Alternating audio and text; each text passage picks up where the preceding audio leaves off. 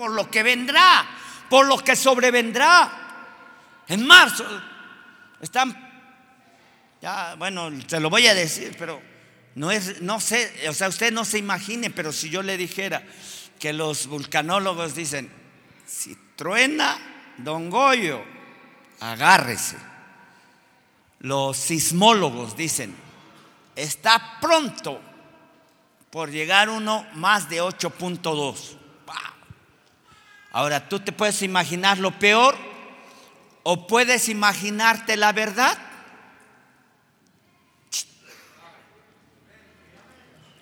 ¿Cuál es la verdad? El que no, bueno, Salmo 46.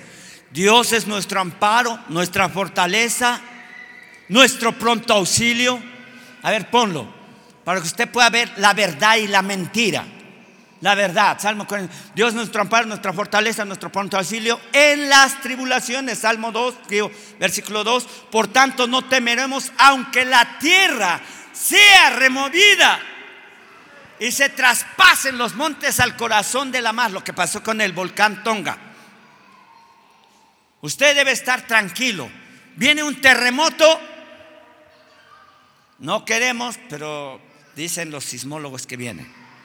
Pero usted toma el Salmo 46, esa es la verdad. La imaginación del maligno te va a distorsionar la verdad.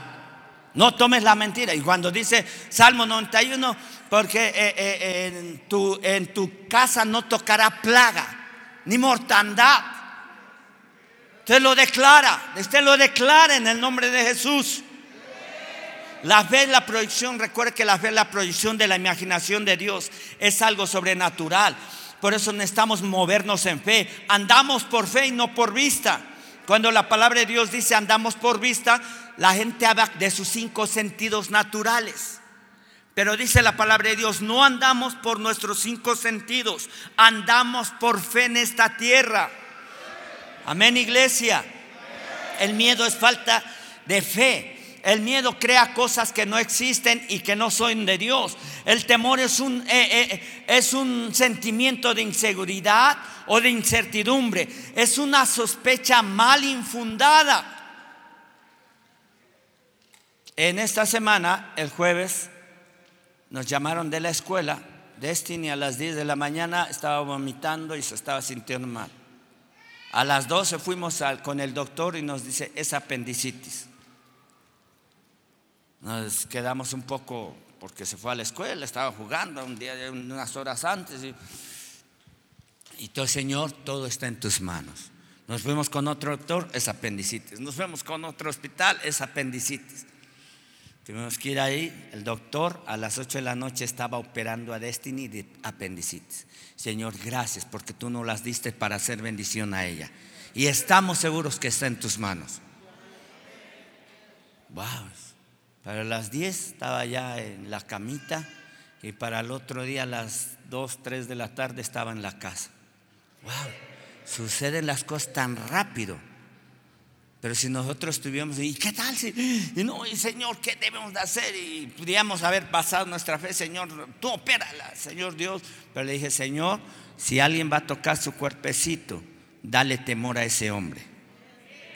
Pon temor, sabiduría, inteligencia médica de todo lo que sabe. Ya, la cubrimos. El diablo nos quiso remover ahí de estos tiempos, pero confiamos en Él. Amén.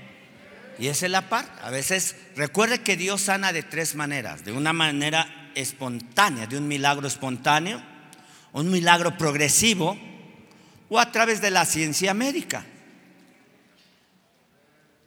Pero en uno que te vea como paciente, no como cliente. Cuando ya te ven como cliente, le vamos a meter cuchillo por todos lados y le va a costar. Wow, eso está impresionante. El temor es una inseguridad del cobarde.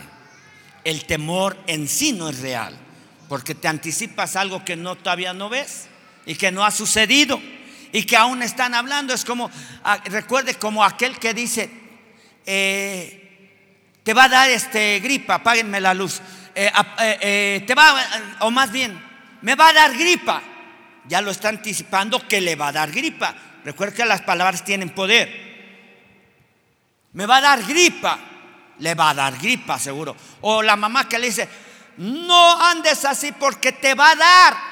Y le da porque ella le dijo, se lo dictaminó, se lo sentenció, se lo recetó. Y le dijo, toma, pácatelas. sí, o sea, pues, en días pasados, mentor Javier, que está por ahí, Javier, mentor Javier, sí estaba un poquito con escurrimiento nasal. Y me dice el mentor, ya le dio gripa. ¿No? Digo, no, nada más estoy jugando con Paquito. No, no. Eh, y sí, realmente al otro día no tenía nada. Sí, en la noche estaba un poquito, pero ni me preocupé, ni lo pensé. Ah, ah, sí, sí, cierto.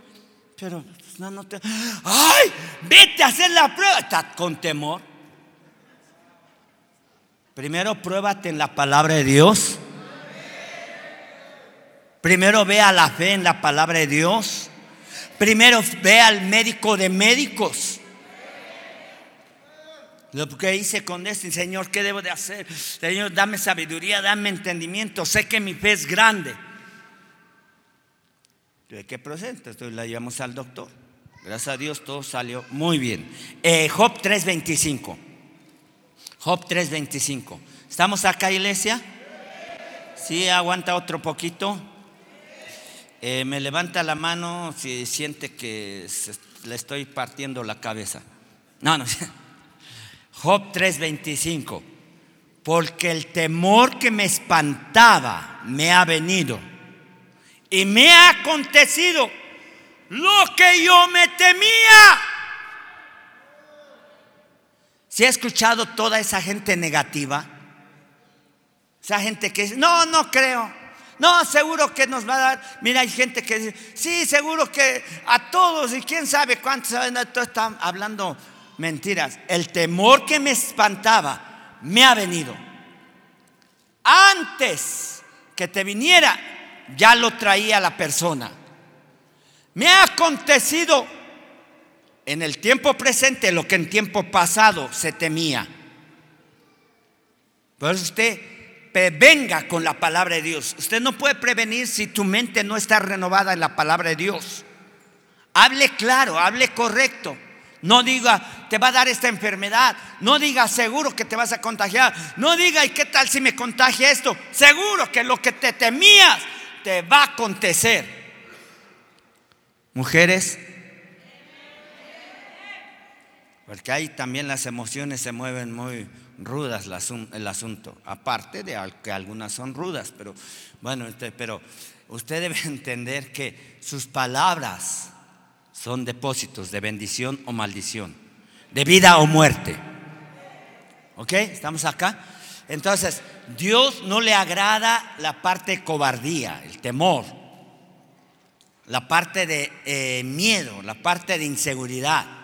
Miedo es la palabra griega phobos, phobos, fobia, que significa huir o huida, significa respeto pero dentro del respeto significa cobardía. No podemos estar respetando a Satanás. El diablo viene para robarte, matar y destruir. Dios nos ha dado armas de nuestra milicia que no son carnales, sino son poderosas en Cristo Jesús. Usted lo debe aprender. Usted no tiene que ir al brujo, usted no tiene que depender de un amuleto, usted no debe, Dios no necesita nada material, nada de la tierra. Dice la palabra de Dios que Dios es espíritu y los que le adoran en, en espíritu es necesario que le adoren. En espíritu, en verdad es necesario que le adoren. Dios no necesita una cinta roja que le pongas a tu bebé. Dios no le Dios no, no, eh, eh, eh, no trabaja cuando le pones a tu hija un ojo de venado. ¿Qué más le ponen? Ah, cosas esas rarezas. Dios no puede intervenir cuando tú usas algo donde Él quiere intervenir. Él es celoso. Él no quiere que uses un objeto y después le diga, ayúdame también tú. Pusiste tu rana con monedas.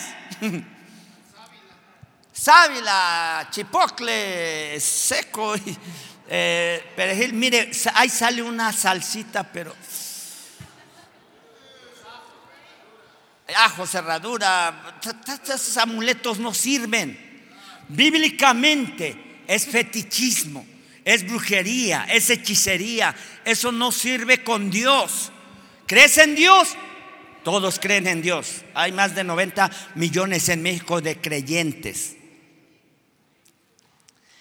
Pero la diferencia es que si crees en lo que dice Él, esa es la diferencia. No, yo creo en Dios todos los días. Le, ay, qué bonito. Los noventa y tantos millones de personas dicen lo mismo.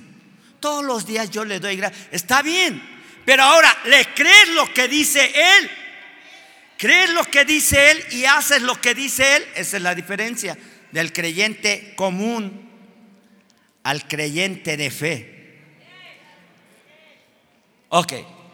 Entonces, eh, eh, los cobardes no van a entrar en el reino de Dios. ¿Qué es un cobarde? Aquel que se echa para atrás.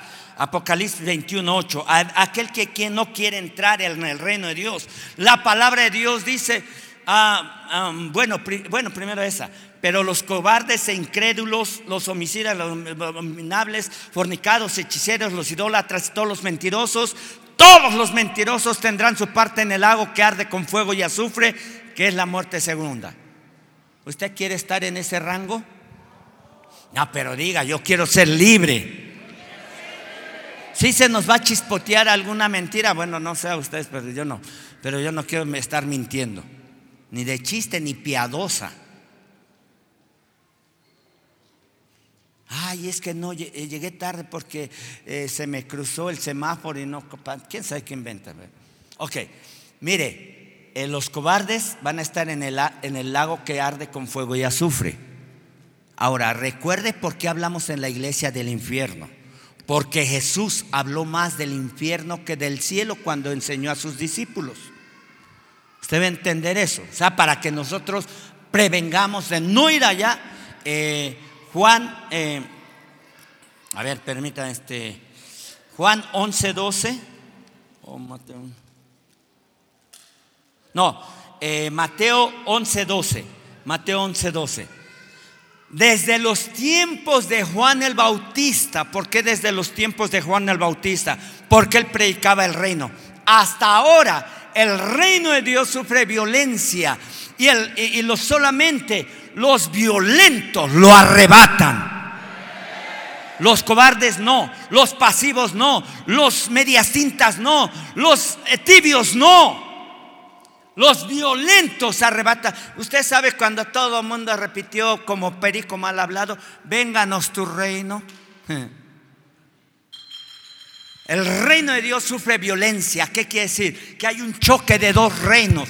El reino de las tinieblas y el reino de la luz está en constante golpeo. El diablo quiere robarte, matarte, quiere infundir miedo, inseguridad, temor, incertidumbre por el mañana. Por eso la palabra de Dios nos da firmeza y seguridad en lo que somos en Él. Él es en nosotros y entonces podemos hacer lo que debemos de vivir en esta tierra. El ser y hacer está en la verdad. No está en el intelectualismo humano, no está en las filosofías, no está en el mundo, está en la verdad. La verdad es sustentable porque no hay nada que lo conmueva. Y la verdad no es un término, la verdad es una persona. Jesús dijo, yo soy el camino, la verdad y la vida. Nadie va al Padre si no es por mí. Esa es la verdad. Wow, démosle un fuerte aplauso a Jesucristo.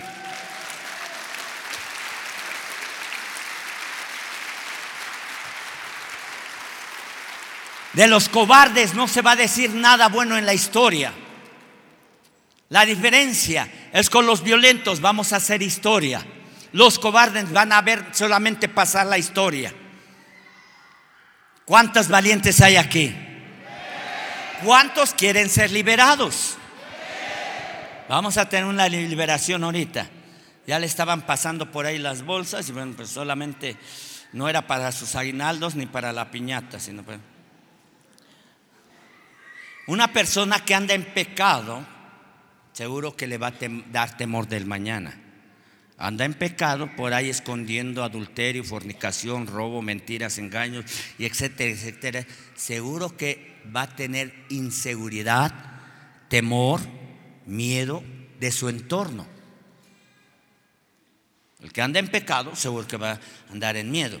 El miedo no es una emoción, es un espíritu demoníaco inmundo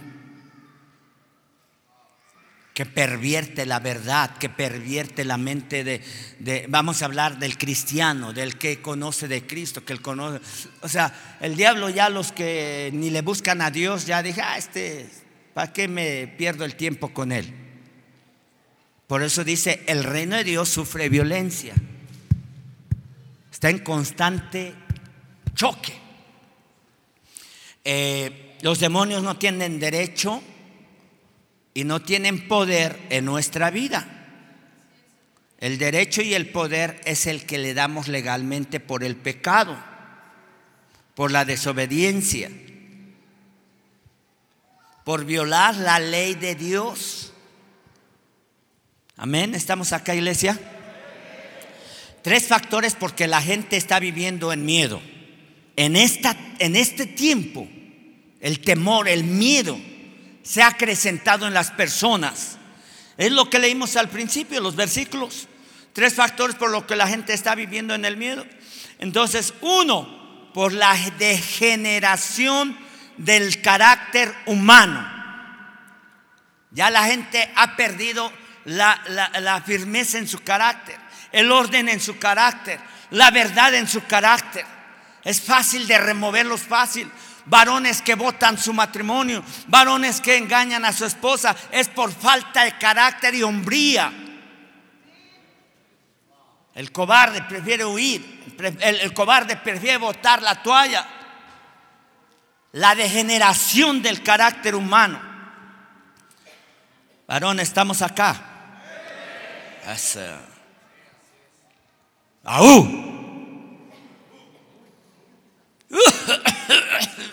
Ok, vamos, varón, tenemos que tener firmeza en nuestro... Mire, una persona comprometida es la diferencia. Un hombre que se compromete con... ¿Dónde está tu esposa? Con tu esposa. Una persona que se compromete con su esposa. Una persona, un varón que se compromete es una firmeza de la verdad en su vida. Me comprometo para toda mi vida. Sí voy a poder, sí, claro que se puede. 35 años llevo de casado y voy por otros, quién sabe cuántos, décadas. Entonces es la firmeza. Pero ahora la gente está, mire, he escuchado aún en los trabajos cómo la gente es tan frágil en la relación de, lo que se le comenta, se le habla, se le dice, ya no quiere trabajar, se va, busca otro trabajo. Mire, el hombre de doble ánimo, dice Santiago 8, es inconstante en todos sus caminos. Ahora sí, mañana no, eh, es un cobarde, tiene miedo, tiene temor, tiene, no sabe si le sirve o no le sirve eso. Entonces, por eso, tres factores por los que la gente está viviendo en, en miedo y en temor, en esa depresión, en ese estrés corrupción de lo moral, que es a través del pecado. Dice la palabra de Dios que el pecado se ha aumentado, las tinieblas se han hecho más densas, pero la palabra dice, de, Dios dice que donde abunda el pecado, sobreabunda la gracia. Y de ahí nos tomamos. Por eso lo que ministramos el viernes, no dejando que alguna raíz de amargura entre y por ella muchos no alcancen la gracia de Dios. Yo le animo, si no estuvo el viernes, escuche la predicación y la administración de liberación del viernes. Otro factor por el que la gente está viviendo en miedo es el amor al yo, la religión más grande de todo el mundo, el egoísmo. No es el islamismo, no es el catolicismo, no es el cristianismo, es el ego. Yo primero, yo después y yo al último. Ese egocentrismo, ególatra. Por eso cuando hacemos este ayuno, este tiempo de intercesión y estas primicias le estamos entregando. nos estamos negando a nosotros mismos. Estamos desprendiendo de nosotros parte de nuestra vida, no toda nuestra vida, pero parte de nuestra vida. Nuestra economía, la forma en que lo hacemos es dando más en el reino de Dios. Qué bueno que da a sus familiares, qué bueno que da a, sus, a, a los que lo rodean. Pero en el reino de Dios es una forma de honrar al rey, de darnos a Él. La gente de hoy no quiere nada, dar nada, no dar su tiempo para Dios. Es que no tengo tiempo. Vamos a predicar, vamos a evangelizar. Es que estoy trabajando. Eh, vamos a orar por las familias de Puebla, de del estado, de, de nuestro país. Es que tengo que descansar. Piensa primero en sí. Piensa primero en su comodidad. Lees la carne eh, eh, entronada en sí de la persona. Iglesia, estamos acá. Ya que de aquí ocho días le voy a dar shampoo con cariño. no, vamos a, de aquí ocho días vamos a tener una administración donde vamos a invitar todas las sedes foráneas eh, para que juntos celebremos la entrega de ayuno. Véngase porque eso va a estar poderoso. Ya anticipadamente mi fe se imagina algo poderosísimo. Ok. Eh, efectos del miedo. El miedo te va a desgastar, el, miedo te va a bloquear para no actúes en lo sobrenatural. Líder, por eso la administración del viernes también fue para los líderes, mentores y sublíderes, donde a veces ya no ve nada sobrenatural. Ni uno se ha sanado, ni uno se ha liberado, ni uno se ha salvado, ni uno ha escuchado la palabra de fe. Entonces hay temor en la vida, a veces del liderazgo, hay temor en la vida del cristiano. Porque no me avergüenzo del Evangelio, porque es poder de Dios para salvación a todo aquel que en él cree. Romanos 1.16. No me avergüenzo del Evangelio. ¿Qué es el Evangelio? Buenas nuevas.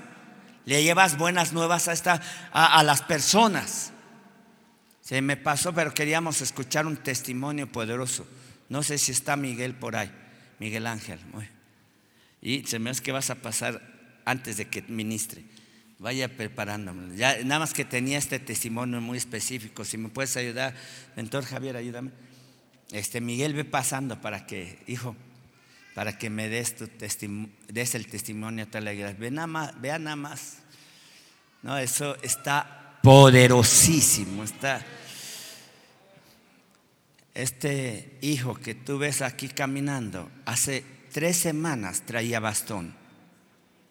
Hace dos meses, no, ahí está su mamá, no sé qué le habían dictaminado, pero yo necesito, el doctor le había dicho, no sé, no sé, estaba muy difícil, nuestra oración se mantuvo, eso sí, nuestra oración se mantuvo. Todos estos meses que vimos ese decaimiento físico, hace tres semanas él venía en, en bastón, apenas si podía dar pasos. Alguien me dijo, cuando fue a la escuela allá en la iglesia, quién sabe cuánto tardó para bajarse de su carro y para ir a tomar la, clase en su escuela y en la iglesia. Hijo, compártenos este testimonio. Wow, bendiciones. dinos cómo estabas, pues hace dos meses, hace un mes, hace tres meses. Este, yo empecé a a sentirme un poquito mal, empezaba a sentir un poquito de debilidad en las piernas y noté que me empezaron a salir unas, unas bolitas que empezaron a crecer. Fui al hospital y me habían diagnosticado unos linfomas en los ganglios. Era en todo el sistema linfático, tenía en las piernas, tenía en la mama, eh, tenía en el cuello. Y este, entonces, bueno, eh, todo indicaba que, pues, que era un oh, cáncer invasivo en todos los ganglios. Cáncer Masivo. Invasivo, ajá. Invasivo. En todos los ganglios, porque estaba en el sistema linfático. Entonces, eso me estaba dificultando caminar. estuve en silla de ruedas y en andadera. Cuando iba discipulado, iba en mi andadera. Me costaba trabajo caminar, pero yo seguía yendo a mis clases. Y este, hasta que de plano dejé de caminar. Y. ¿Cuánto tiempo dejaste de caminar? Desde más o menos como desde julio Julio, ya no pudiste Ya caminar. no podía caminar. Eso Me ya muy poco. El dolor, eh, otras cosas. Sí, más que nada que los, los ganglios se inflamaban tanto que oprimían los nervios de la pierna y entonces ya no, ya no tenía fuerza en, en ellas, ya no podía caminar. Wow. Ujú. Y, este, y bueno, eh, empecé a, a mejorar un poco. En diciembre tuve una cirugía donde me extirparon parte de, de esos tumorcitos y me dijeron que los demás no podían porque estaban este, pues en el torrente sanguíneo y era muy difícil de quitarlos, que ahí se me iban a quedar. Todo eso tienes estudios. Sí. Tienes resultados. Todo sí, así eso. es. Entonces todavía el, es- me operaron en diciembre. Yo vine el 31 de diciembre aquí y vine con bastón. Me costaba un poquito de trabajo este, caminar. Así es. Y, y me acuerdo que el 31 nos hizo brincar para entrar a la nueva temporada. Yo intenté bueno, yo brinqué, pero me empezó a doler mucho. Nada más brinqué una vez. De ahí vine el siguiente domingo, cuando nos ungieron a todos y que nos iban a dar fu- fuerzas como búfalo. Y dije, yo necesito esa fuerza. Eh, subimos y me costó muchísimo trabajo subir a, aquí al altar y bajar Para dar, para ser ungido. para hacer ungido, así es. Y Te dolía, tenías dolor. ten- Sí, tenía mucho dolor. Venías con tu bastón y también. venía con mi bastón y tenía muy poquita fuerza en las piernas. Y, este, y ese día empezaron a correr todos los varones alrededor de la iglesia y usted se me acercó y me dijo, confía en Dios, no te voy a dejar caer. Y me abrazó. Entonces yo volteé, dejé mi bastón a mi mamá y lo abracé y empezamos a caminar y empecé que algo empezaba a correr por mis piernas. Empecé a sentir muchísima fuerza y entonces me empecé a animar y empezamos a trotar despacio. ¡Wow!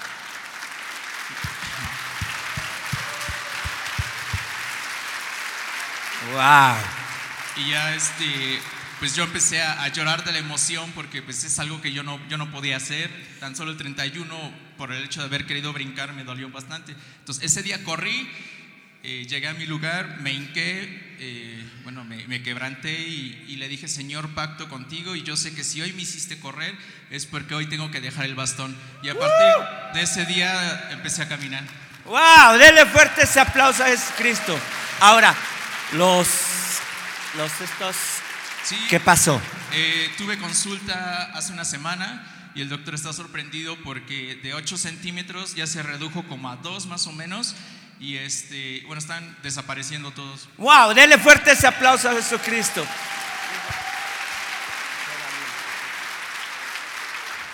¡Wow! Eso es lo que hace la valentía. Por eso hoy tenemos que ser libres de toda cobardía.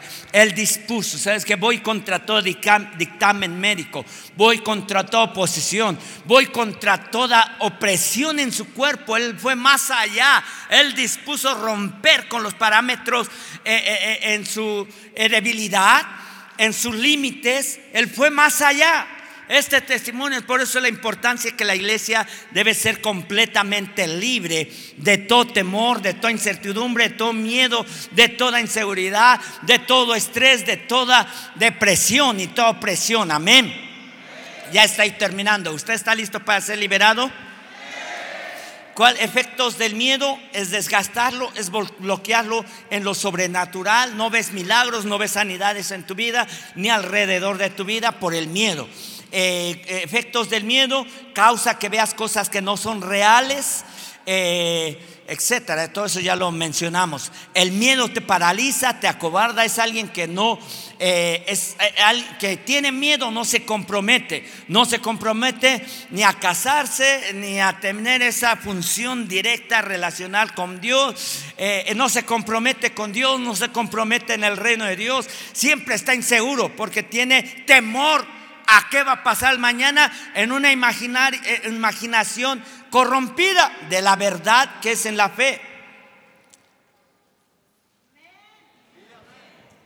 Mateo 25, 24. Mateo 25, 24. Dice así. ¿Cómo dice? Ah, pero llegando también que el que había recibido un talento le dijo, Señor, te conocías. Está hablando de Jesucristo y del cristiano. Señor, te conocía que eres hombre duro, que ciegas donde no sembraste y recoges donde no esparciste. Versículo 25. Por lo cual tuve miedo y fui y escondí tu talento en la tierra y aquí tienes, te lo regreso. No lo apreció, no lo valoró. Tuve miedo y escondí lo que me diste. En otras cosas, botó la toalla, dejó de participar, dejó de servir, dejó de dar, dejó de, de entender la verdad en su vida. Y entonces vea lo que le dice, versículo 26. Eso está fuerte. Respondiendo su señor le dijo, siervo malo y cle, negligente, sabías que ciego donde no sembré y que recojo donde no esparcí. Versículo 27. Por tanto, deberías haber dado mi dinero a los banqueros y al venir yo hubiera regido lo que es mío con intereses. Versículo 28. Eh, quitarle pues el talento y darle al que tiene 10 talentos. Mire, la cobardía te va a hacer que te, te sean quitadas bendiciones y Dios se los dé a alguien que tiene más. Así es el reino de Dios. No es comunismo, no es socialismo, Dios es justo. Para la democracia es injusticia, para el socialismo, para los gobiernos de este mundo es injusticia, pero en el reino de Dios, Dios le quita al que no apreció, al que no valoró la bendición, al que no valoró su posición en el reino de Dios como líder, sublíder, mentor, como discípulo, como aquel que fue llamado para extender el reino de Dios, como intercesor, como adorador. Ok, quítenle ese talento y dénselo al que tiene diez.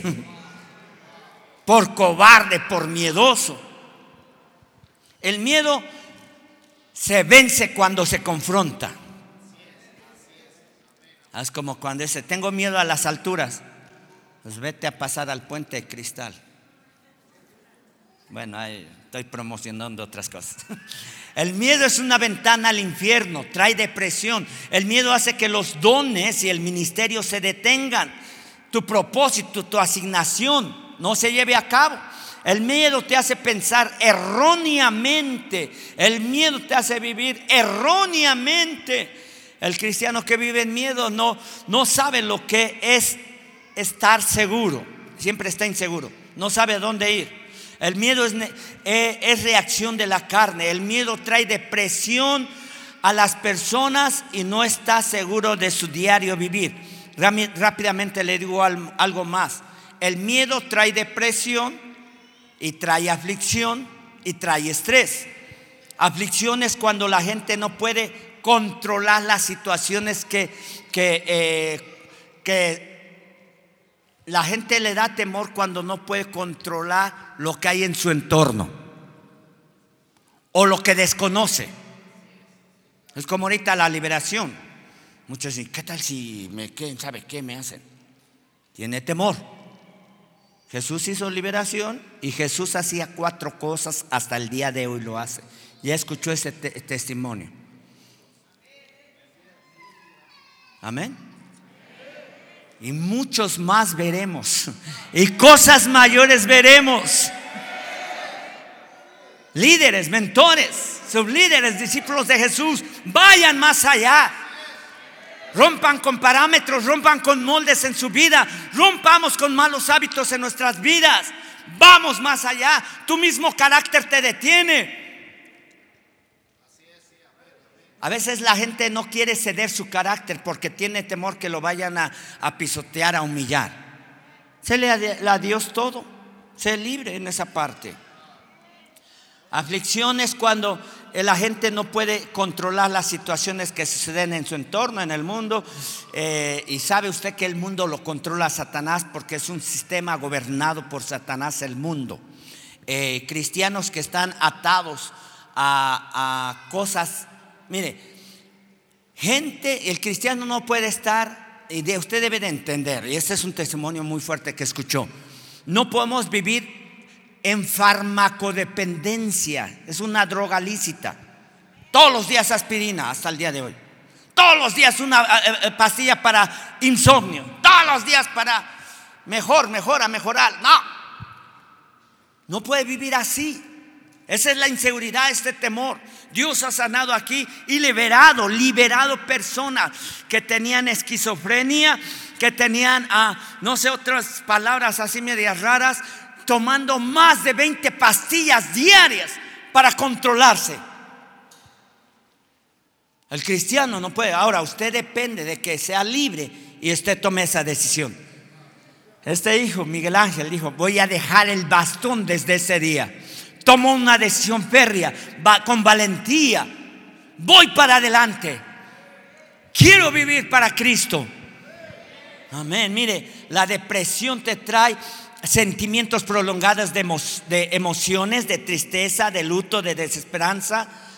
La depresión controla y domina la mente para detenerlo en tu propósito, en tu asignación síntomas de una depresión, la gente se bloquea, viene insomnio, la pérdida de apetito, la falta de energía, todo el tiempo está cansado, somnoliento, la pérdida de deseo sexual en los casados, no en los solteros, porque si no se alborota. Eh, la ansiedad, reacciones en su cuerpo, enfermedades, síntomas. ¿Cómo se dice la enfermedad que no es y que dice que tiene? Hipocondríaco. Entonces dice, ah, es que esa persona es hipocondríaca. ¡Wow! ¿Y qué es eso? Pero ya tienen un nombre científico, hasta se lo ponen en su diploma. Es hipocondríaco. Reconocimiento al. No, hermano, usted debe de cancelar toda mentira de enfermedad en su vida, en su mente. Ay, siento que ya me dio. No, repréndale, échale fuera de su vida. Amén. Eh, eh, síntomas mentales de la depresión, del miedo, del estrés, de, eh, la aflicción, son pensamientos suicidas. Está pensando, ¿y si ya no viviera? Y aquí sabes que aquí hay personas que han pensado en ya no vive, que sería mejor ya no estar. También ese es un egoísta y un cobarde. Y hay gente que se ha intentado suicidar y recuerda que aunque ya has sido libre una vez, si el diablo te ha, estado atosigando o los demonios te han estado atosigando, con esos pensamientos debes de ser libre. Amén. Ya, ya vamos a, a ministrar liberación. Amén. ¿Está listo? Síntomas emocionales de la depresión, del estrés, del miedo, porque el miedo trae estrés, trae depresión, baja autoestima, en otros muy alta para defenderse, eh, preocupación continua, evita el contacto con las personas, descuida su apariencia física, se rechaza, rechaza a otros, o rechaza a todos, o rechaza a todo mundo, todos están mal menos él o ella. Las causas de la depresión eh, son más circunstancias más allá de su control. Hay déficit, cuando hay déficit o necesidad económica, les viene una depresión una desesperación por los despidos del trabajo o la quiebra del negocio o que ya no puedo seguir en la escuela. Eh, todo esto también tiene que ver con las heridas del pasado. Gente que te ha ofendido, que te ha lastimado, gente que habló mal de ti, que te, eh, que te engañó, que te votó, era tu esposa, tu novio, lo que sea. Y recuerde que estas son también, eh, mire, ustedes deben de entender y recordar a lo mejor un poco, algunos, que si sus papás tenían depresión, su mamá o su papá, entonces se iba al alcohol, se iba a las drogas, se iba a las mujeres, porque ya no soportaba, botaba todo. Entonces esas son herencias de maldición. La persiguiente, los hijos, le heredó eso. Entonces el suicidio intenta votar el hogar, el divorcio, el engaño, todo eso. Iglesia, ¿estamos acá? Ok. Eh, cuando la gente se obsesiona en cosas que no puede controlar, entra en depresión. Cuando la gente eh, eh, no recibe o no toma o no alcanzó lo que su meta, puede entrar en depresión. Se obsesiona por cosas, por personas y por lugares. Cuando creas en tu mente esa depresión, puedes entrar en una fortaleza mental. Y a veces Dios tampoco puede entrar. Todos lo rechazan. El psicólogo no puede hacer nada en el corazón de las personas. Puede tomar nota y decir, ah, bueno, y gracias a Dios por los psicólogos cristianos y que saben liberar a las personas. Pero el hombre está limitado en tiempo, espacio y materia. Tiene límites, así como el médico, no, hasta aquí llegamos. Yo no sé qué le habían dicho ahí a Miguel Ángel, el doctor, Pero la cosa está, como dicen, no te podemos quitar esos, eh, esos tumores porque están en la sangre. ¡Wow! Se limitó la ciencia. Pero Dios no está limitado ni a tiempo, ni espacio, ni a materia.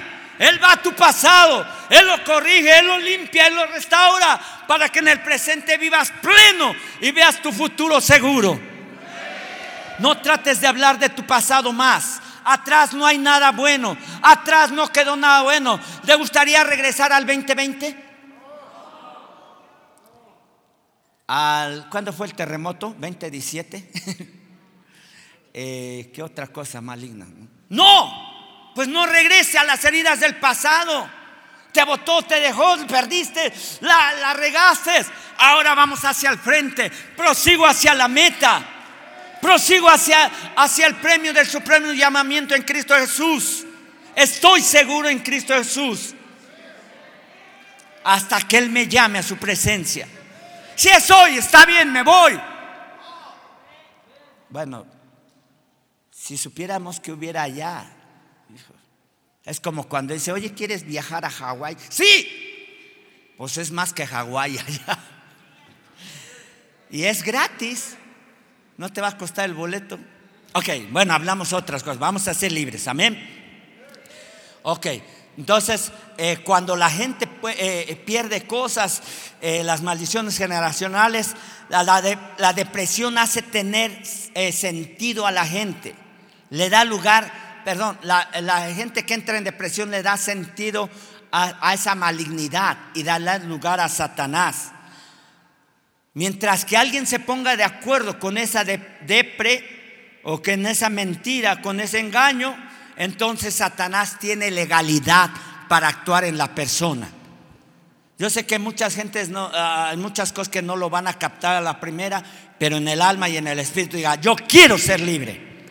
La gente bipolar es del polo norte, está en el polo sur, ¿Dónde estás tú? Yo estoy en el reino de Dios. Mire qué bonito se oye. Es bipolar, o sea, todavía tiene más que otros. Dos de doble ánimo, gente cobarde, gente inconstante, gente sin propósito, gente botando la toalla. La gente deprimida busca salidas falsas, eh, eh, a veces eh, escapismo a través de lo laboral, a través del... Mire, escuchábamos una persona dice, es que ya no quiero estar en la casa porque mi esposa dice, levanta esto, lleva esto, ayúdame con... Esto. Mejor me voy de la casa. Cobarde. La soledad trae depresión eh, eh, no es que viva sola. La soledad no es vivir sola, es aislarse y sentirse sola. A través de la depresión se conjuga también el estrés continuo. Y ya nada más le doy rápido algo de estrés. No, no que no lo reciba usted. Ay, deme tantito una bolsita de estrés. No. Mateo 11, 28. No. Vamos a ser libres de todo eso. Mateo 11, 28. Entonces, el estrés es una reacción del cuerpo. Rápidamente quiero que usted pueda entender porque lo que Dios quiere depositar en tu vida es fortaleza espiritual, almática y física. Pero no puede depositar la bendición cuando tú estás rechazando por temor. No, es que no sé, es que sí. Ok, dice Jesús, venid a mí todos los trabajados y cargados y yo os haré descansar. Él quiere liberarte de esa carga. Que puedas dormir bien completamente las noches. Que no tengas pesadillas ni insomnios que no tengas la inseguridad de tu economía, que no tengas inseguridad en tu matrimonio, que, lo que tú le confías a Dios es a tu esposo y a tu esposa y Él los va a cuidar. Los están conectados, digan amén. Y los que están aquí presentes, digan amén. Versículo 29. Versículo 29. Llevad mi yugo sobre vosotros y aprended de mí que soy manso y humilde de corazón y hallaréis descanso, hallaréis descanso para vuestras almas. Ahora, el diablo también les ha puesto yugos a algunas personas. Y el yugo trae depresión, trae estrés, trae cansancio, fatiga mental, emocional. Eh, eh, eh, y en los casados ya todo es seco, ya no hay intimidad. mujeres, no vendrán en esa depresión, opresión, en ese estrés y le echan la culpa. No, pues es que estuve trabajando todo el día. No, hay algo más ahí que no alcances a ver. Muy bien. Entonces, hay dos clases de estrés, uno natural, que es como un escudo para eh, defenderse, una reacción de momento, pero también atrae, porque un estrés a veces, voy a descansar porque me siento tan cansado. Descansa y reacciona, vámonos a seguir trabajando. Pero si sigue con, ay, ya no sé si, ya no sé ya, tarde. Ese estrés es demoníaco. Un estrés solamente es como una prevención y trae a través de descansos eh, y, bueno eso, pero eh, sí trae irritabilidad en ciertas personas, tristeza, alteraciones emocionales, eh, reacciones físicas, problemas en la piel, hombros pesados, dolor de cabeza y etcétera. Entonces, Dios, Jesús quiere liberarte. Las causas del estrés, rápido. Es el temor al mañana, temor a las cosas, a temor a lo que está pasando, al virus, a todo ese contagio. Eh, la gente busca salidas fáciles, el suicidio, el aislamiento, la inseguridad, el rechazo a las personas, el rechazo a sí mismo. Las personas, todo estrés está basado en la depresión y en la ansiedad. La gente deja su responsabilidad por ansiedad, por estrés, por depresión. Por eso yo dije, ni en el 2020, ni en el 2021, yo dejé mi posición, no dejé mi posición, ni mi responsabilidad como pastor. Cubría toda la iglesia todos los días clamando. Pero la gente cobarde bota su trabajo, llega tarde a su trabajo, llega tarde a la iglesia, llega tarde a su casa de paz, ya, ya no tiene gusto de ir, ya, vamos a ver qué pasa. Tenemos que ser libres en el nombre de Cristo. Bueno, ¿está usted listo para ser libres? Amén. Ok. Eh, lo que uno debe de hacer es practicar un estilo de vida correcta en Cristo Jesús. Oración, ayuno, servicio. En lo físico sería comer saludable, ejercicio y un descanso correcto. Siete, ocho, nueve horas, no sé si están en desarrollo. Eh, dieta saludable, todo eso debe ser parte de nuestra vida para fortalecernos. Mire, leer la palabra de Dios te trae descanso emocional y mental. Algunos se duermen por leer la palabra de Dios. Pero esto no lo use como pastilla para dormir. Lea correctamente, amén. ¿Está dispuesto a ser libre? Póngase de pie. Wow. Y le voy a pedir eh, que todos los que quieran ser ministrados en algún área donde usted escuchó, pase aquí al frente. Eh, nada más vamos a quitar dos filas.